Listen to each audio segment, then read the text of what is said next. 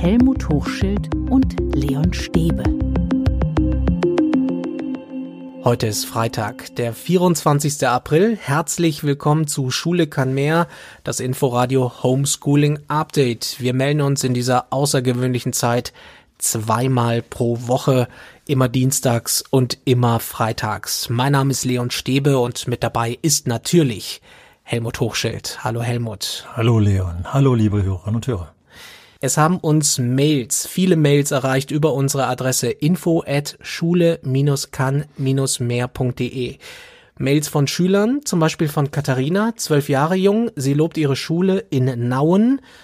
Da gibt's nämlich regelmäßige Videokonferenzen und das findet sie prima. So.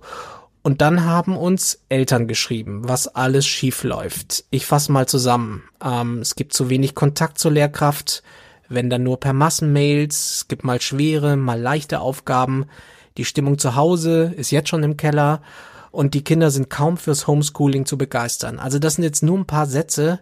Das ist Bildungsdeutschland 2020, Helmut. Ja, das fällt wieder auseinander in zwei Fraktionen, wenn man das so will, äh, in die der engagierten Lehrkräfte, äh, von denen ich hoffe, dass es die Mehrheit ist tatsächlich, und der weniger Engagierten. Andererseits kriegen wir jetzt mit, dass äh, langsam das System anfängt, die Fehler teilweise auch aufzuarbeiten. Wenn wir hören, dass der Koalitionsausschuss äh, beschlossen hat, äh, zum Beispiel Kinder und Jugendliche aus sozial benachteiligten Familien dadurch zu unterstützen, dass Tablets angeschafft werden dürfen, kann man nur hoffen, dass das schnell geht und dass es dann unbürokratisch geht. Also ich glaube, da läuft einiges. Also ich merke ja mal, ich bin immer der, der so ein bisschen hoffnungsvoll in die Zukunft schaut, äh, ohne zu vernachlässigen, dass eben doch eine Menge auch noch an Barrieren da ist.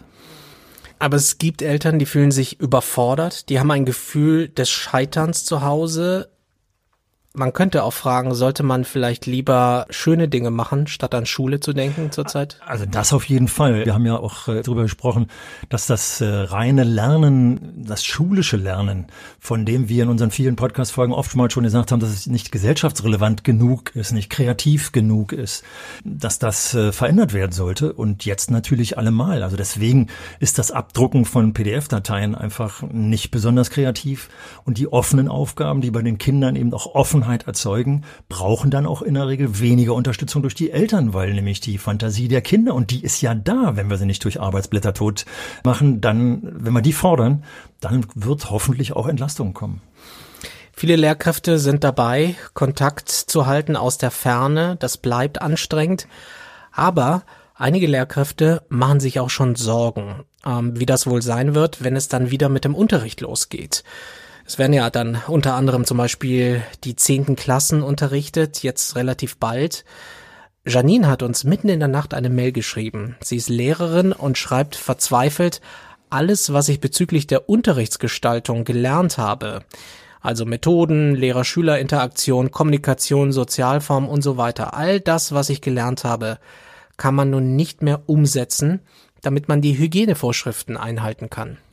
Also vielen Dank, Janine, für diesen, äh, für diese Mail, weil sie mich auch nochmal darauf aufmerksam gemacht hat. Äh, es war in dieser Mail auch zu lesen, wovon spricht sie, was hat sie gelernt von den kommunikativen und äh, kooperativen Methoden.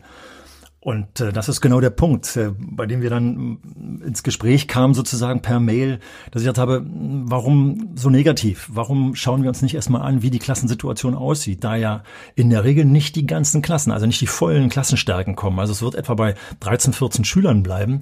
Dann haben wir festgestellt, dass man über die Tische die Abstandsregeln hinbauen kann und Tischkonstellationen, zum Beispiel mit vier Tischen, auch so aussehen, dass wir Gruppenunterricht, also kooperativen und kommunikativen Unterricht auch machen können. Und dass es ganz wichtig ist, dass wir die Jugendlichen und die Kinder auch darauf einstellen, wie viel sind denn überhaupt 1,50 Meter. Also da finde ich es total wichtig, dass man das über Übungen eintrainiert und dass man zum Beispiel auch die Stimmlage dann eintrainiert, dass das Gespräch über anderthalb Meter Abstand nicht zu laut wird, dass bei Gruppenunterricht nicht andere gestört werden. Da ist eine Menge möglich. Also man muss nicht alles über Bauch schmeißen, was man gelernt hat. Ah, ich verstehe noch nicht, wie soll der Unterricht aussehen? Also äh, eigentlich äh, ist es ja wirklich so, dass vieles dann nicht mehr funktioniert. Also dann doch eher Frontalunterricht, Auf Lehrervortrag, Stillarbeitsphase, gemeinsames Vergleichen dann am Ende? Du hast ja, genau, das war Ihre Beschreibung. Ich wollte ja schon ins Wort fallen. Bloß auf keinen Fall habe ich geschrieben, keinesfalls. Weil für das, was wir jetzt, was Sie auch offensichtlich und viele andere Lehrerinnen und Lehrer dann auch gemacht haben, nämlich die IT-Medien für das Homeschooling zu nutzen, dass ich die jetzt auch reinhole in die Schule. Also alles das, was noch nicht gut geklappt hat, das kann ich jetzt endlich innerhalb der Gruppe eintrainieren und kann zum Beispiel die Tatsache, dass wir wahrscheinlich alle Klassen in zwei Gruppen unterrichten, nacheinander unterrichten, kann ich die Kommunikation zwischen den beiden Gruppen dann eben nutzen. Dass ich sage, wir machen meinetwegen mit der ersten Gruppe stellen wir ein Produkt her, das dann die zweite Gruppe für ihre Unterrichtsgestaltung nutzt und die Kommunikation zwischen den beiden Gruppen dann über Audiodateien, über Plakate dann stattfindet. Du würdest die beiden Gruppen verbinden. Ja, auf jeden Fall, genau. Das ist ja das, was aus der Ferne quasi, weil genau. die geteilt wurden genau. und dass die aber trotzdem im Klassenverband immer Ping-Pong-mäßig Aufgaben. Vor allem, du hast gerade machen. den Begriff auch Klassenverband verwendet. Also die kennen sich ja sozial. Sie dürfen sich leider momentan noch nicht sehen. Äh, die Schulen sind gerade dabei, zum Beispiel so Einbahnstraßenmodelle an den Eingängen zu basteln, damit die sich bloß nicht begegnen. Das heißt tatsächlich, das physische Begegnen eines gesamten Klassenverbandes findet im Moment noch nicht statt, wegen der Hygieneregeln. Aber es könnte dann eben innerhalb der Schule so stattfinden, wie ich es gerade beschrieben habe, indem dann eben die frühe Gruppe mit der späten Gruppe dann über die IT-Medien oder eben auch über Plakate oder ähnliches kommuniziert. Helmut, es fällt mir schwer, ähm, mir das vorzustellen. Du warst ein leidenschaftlicher Lehrer du wärst, wenn du jetzt noch in Dienst wärst, auch noch ein leidenschaftlicher Lehrer. Ich kann es mir nicht vorstellen, dass du dann sagst, juhu, jetzt machen wir Unterricht auf Abstand. Ja, juhu sage ich natürlich nicht. Das wäre ein Missverständnis. Also, Aber die, die Notwendigkeit ist ja gegeben. Also das, das, dem müssen wir uns umbeugen. Das ist übrigens auch für mich total wichtig, wenn die Jugendlichen, aber auch die Kinder jetzt in die Schule kommen, dass wir das erstmal in die Köpfe hineinbekommen. Das sind Notwendigkeiten, die zum Beispiel das Leben der Omas und der Opas retten können, wenn wir sie einhalten. Also das inhaltlich total wichtig. Du hast es ja vorhin angesprochen. Bloß eben, was weiß ich, kein Abarbeiten von Schulbüchern, sondern jetzt ist es total wichtig, dass wir inhaltlich das, was gesellschaftlich diskutiert wird, was die jeden Abend in ihrem Elternhaus erleben, was diskutiert wird, wenn das, wenn die Eltern arbeiten gehen und aus den öffentlichen Nahverkehrsmitteln berichten, vom Einkaufen berichten, das erleben die ja auch selbst. Das muss rein in die Schule und muss mit den Kindern so diskutiert werden, damit klar ist, das sind Notwendigkeiten, die wir einhalten müssen, aber wir sollten diese Barrieren überschreiten, weil Kommunikation auf anderthalb Meter Abstand geht eben auch. Und auch Kooperation. Also nehmen wir gleich noch das dazu, dass ja Janine auch sagt, ich kann ja gar nicht individuell fördern. Wenn ich mir so einen Tischkreis vorstelle äh, mit äh, 12, 14 Tischen, dann habe ich eben die Innenseite so, dass ich auch aus anderthalb Metern Entfernung sehen kann, was da erarbeitet wird. Wenn man sich das einübt, dann kann ich auch individuell fördern. Da ist ganz viel möglich. Wir müssen uns nur dran gewöhnen und vor allem müssen wir es wollen. Es darf nicht sein, dass ich sage, ich gehe jetzt wieder in meinen alten Unterricht, so wie Janine das schön beschrieben hat, beziehungsweise wie du zitiert hast. Kontaktloses Lernen. Also ich, wenn ich Schüler wäre, ich würde das nicht wollen. Ja, aber wir müssen es, ist mir schon klar. Aber es ist wahnsinnig schwer, sich das vorzustellen. Äh, also gerade wenn ich mir anschaue, wie pubertierende Jugendliche sich begrüßen, Küsschen rechts, Küsschen links, genau. Faust äh, und ja, aber ich, das ist eben so wichtig, dass wir das reinkriegen. Das, das haben wir doch alle. Also Leon, wenn wir uns begrüßen, haben wir eben mit dem Ellbogencheck angefangen. Und ich weiß, als ich noch kurz äh, vor den Schulschließungen in eine Schule gekommen bin, hatte ich ja schon oft berichtet, die Kinder haben sich schnallt, die Erwachsenen haben mich noch begrüßt mit dem Handschlag, bis wir dann festgestellt haben, oh, das müssen wir sein. Aber irgendwie haben wir es doch, glaube ich, jetzt inzwischen alle kapiert, oder? Empathie für die Situation, das ist so ein Thema. Wie kann man dann die Pandemie und die Folgen quasi thematisieren? Ganz wichtig ist, dass sie thematisiert wird über die persönlichen Erfahrungen. Das heißt, dass es total wichtig ist, damit, dass die Kinder und Jugendlichen, wenn sie denn jetzt in die Schule kommen, aber das kann man übrigens auch über die entsprechenden Aufgabenstellungen, auch über Fernunterricht machen, Homeschooling machen, dass man sie sich entlasten lässt über die Schwierigkeiten zu Hause, sich entlasten lässt über ihre schlechten Lehrerinnen und Lehrer im Haushalt, sprich die Eltern, die eben schlecht geholfen haben, schlecht in Anführungsstrichen, keine Kritik an den Eltern, sondern wir wissen alle, dass äh, zwischen Kindern und Eltern das Verhältnis dann etwas schwieriger ist, etwas belasteter ist. Lass die sich entlasten und müssen wir uns nicht erstmal anhören, wenn die in die Schule kommen, ob da nicht ein Todesfall oder ein schwerwiegender Corona-Fall auch stattgefunden hat. Und genau diese persönlichen Dinge, die sind total wichtig zu thematisieren, bis hin dazu, dass mir das wichtig ist, dass es letztens einen kürzlichen Weltspiegel-Beitrag aus dem italienischen Krankenhaus gegeben hat, wie der Arzt entscheiden musste, wen er sterben lässt und wen er nicht äh, sterben lässt. Das sind genau die Punkte, die ich im Unterricht thematisieren muss. Ich glaube, das brauchen wir alle, dass wir kapieren, wo ist eigentlich die, die Schwierigkeit. Denn bei den jungen, gesunden Menschen liegen die Schwierigkeiten ja nicht auf der Hand.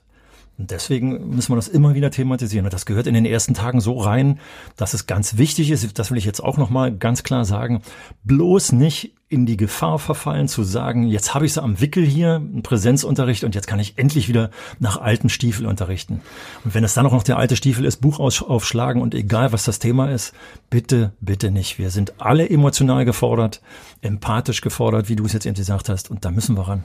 Es gibt auch Schüler, die sagen, Schülerinnen, wir sind zu Hause mit solch einer Situation konfrontiert, die wir so noch nicht kannten, wenn zum Beispiel Eltern plötzlich Existenzängste haben. Ja, und deswegen ist es so wichtig, also gehe ich mal jetzt in die weiterführenden Schulen, in die ESS rein, dass wir zum Beispiel die politischen Themen, also was bedeutet denn jetzt eigentlich Kurzarbeitergeld?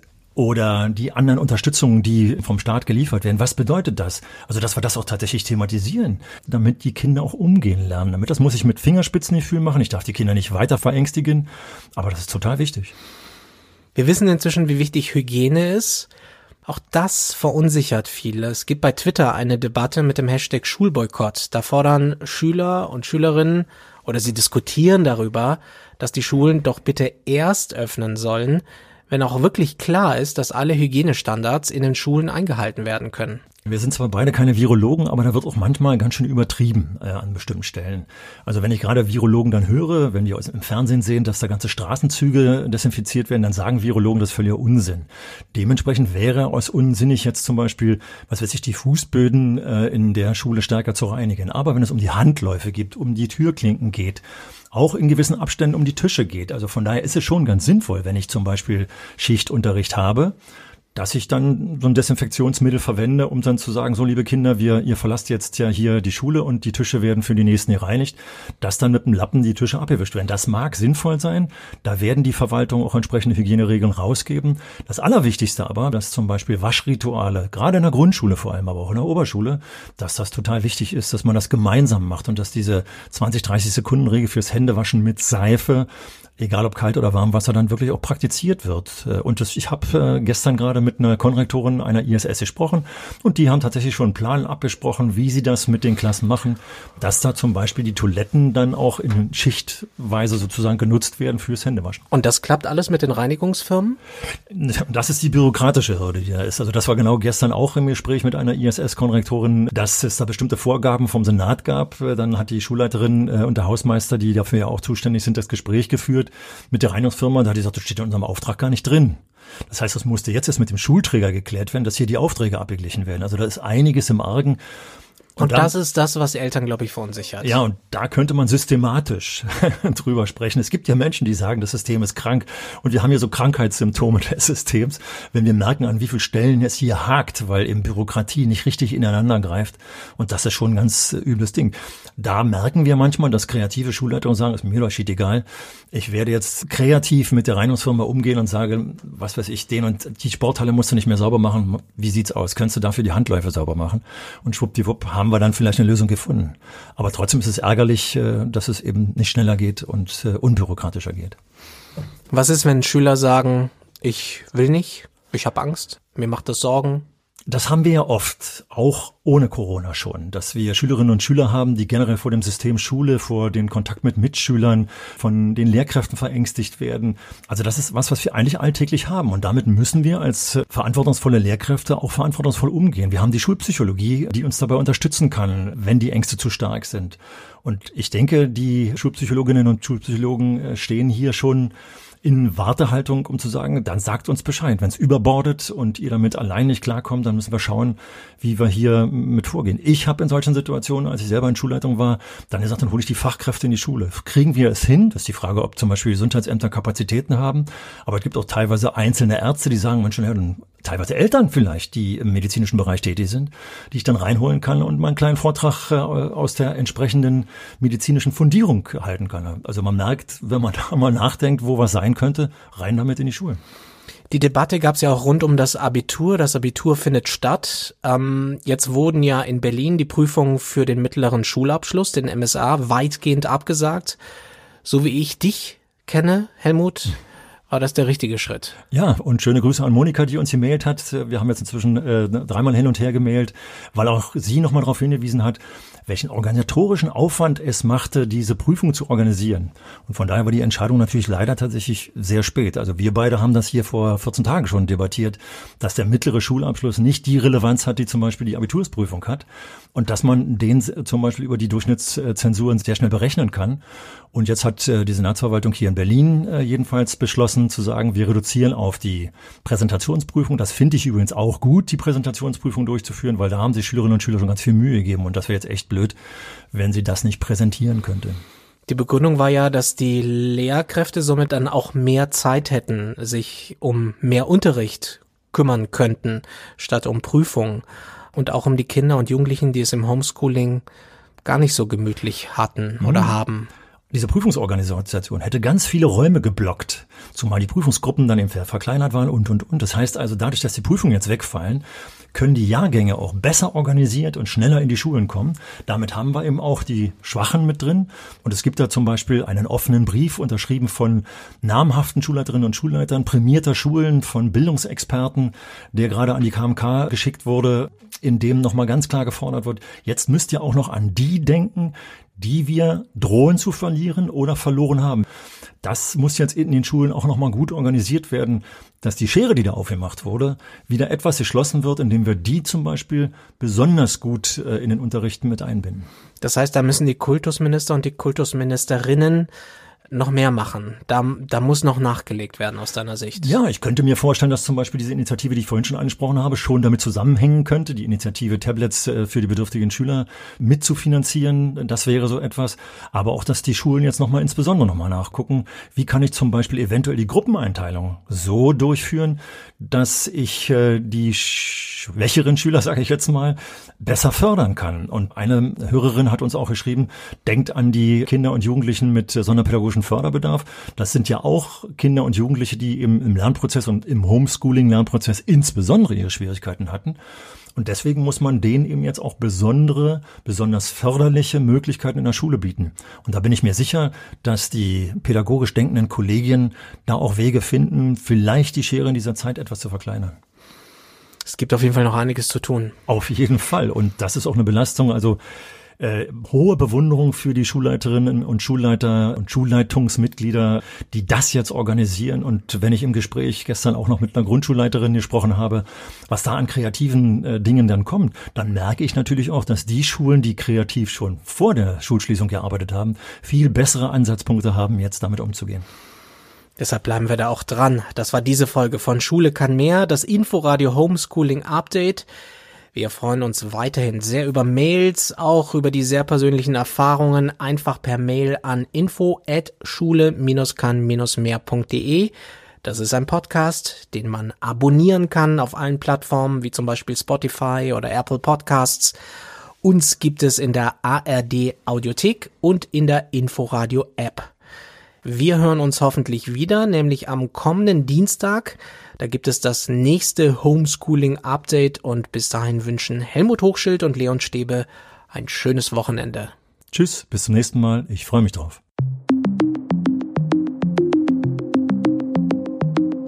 Schule kann mehr. Der Podcast von Helmut Hochschild und Leon Stäbe.